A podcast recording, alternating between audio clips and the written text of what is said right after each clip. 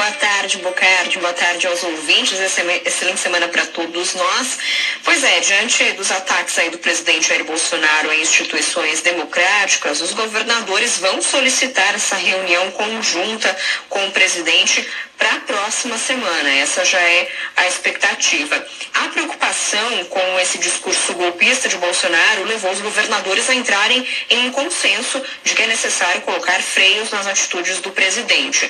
25 governadores se reuniram virtualmente nesta segunda-feira o governador Ibanez Rocha recebeu presencialmente apenas o governador Wellington Dias, do Piauí, que é presidente do Fórum Nacional de Governadores. Ele recebeu o governador Wellington Dias aqui em Brasília, no Palácio do Buriti.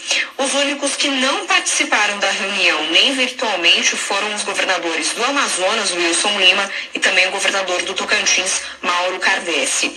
Os governadores também querem garantir um diálogo direto com outros poderes e vão inclusive enviar convites para reuniões com o presidente do STF, ministro Luiz Fux, e também presidente do Congresso Nacional, senador Rodrigo Pacheco. Mas alguns governadores saíram da reunião descrentes dessa mudança de postura de Bolsonaro, como o governador do Rio Grande do Sul, Eduardo Leite.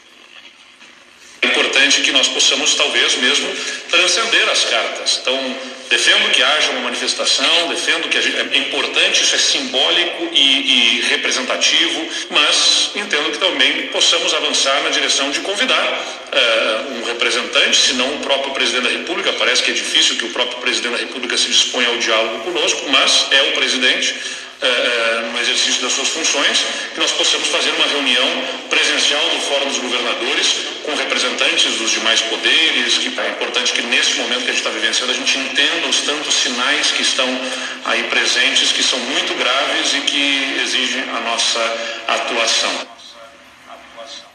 Então, a solução para Eduardo Leite já seria chamar um representante do executivo para colocar as cartas na mesa.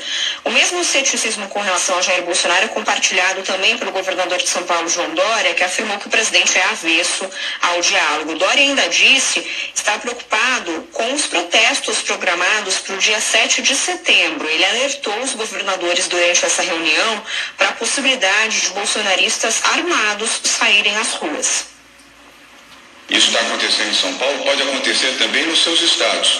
Fiquem atentos. Aqui nós temos uma inteligência da Polícia Civil, eu já comentei isso com alguns governadores, que indica claramente o crescimento desse movimento autoritário para criar uh, limitações, restrições e emparedamento de governadores e prefeitos que defendem a democracia. Uh, o silêncio ou a contemplação disso coloca em risco não apenas a democracia e a liberdade, como já disse, como também a vida das pessoas. Portanto, estamos diante de um momento gravíssimo da vida nacional.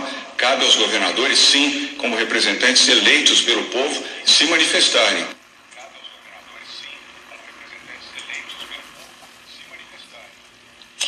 É, em meio a essas manifestações antidemocráticas nas corporações militares, os governadores também defenderam a manutenção das polícias estaduais no que eles chamaram de trilhos da legalidade. Então, é, é, defenderam aí ter bastante atenção nas corporações militares de cada estado. A reunião do Fórum Nacional de Governadores aconteceu três dias depois que o presidente Jair Bolsonaro pediu o impeachment do ministro Alexandre de Moraes do STF.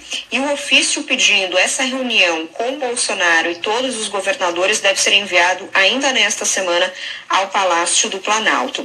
O governador do Distrito Federal, Ibanez Rocha, afirmou que espera a colaboração de Jair Bolsonaro diante do nível de instabilidade no país. Agora é o seguinte, nós vamos nos colocar à disposição para um diálogo. Agora o diálogo também depende da outra parte. Não se faz o diálogo se não tiver outro interlocutor.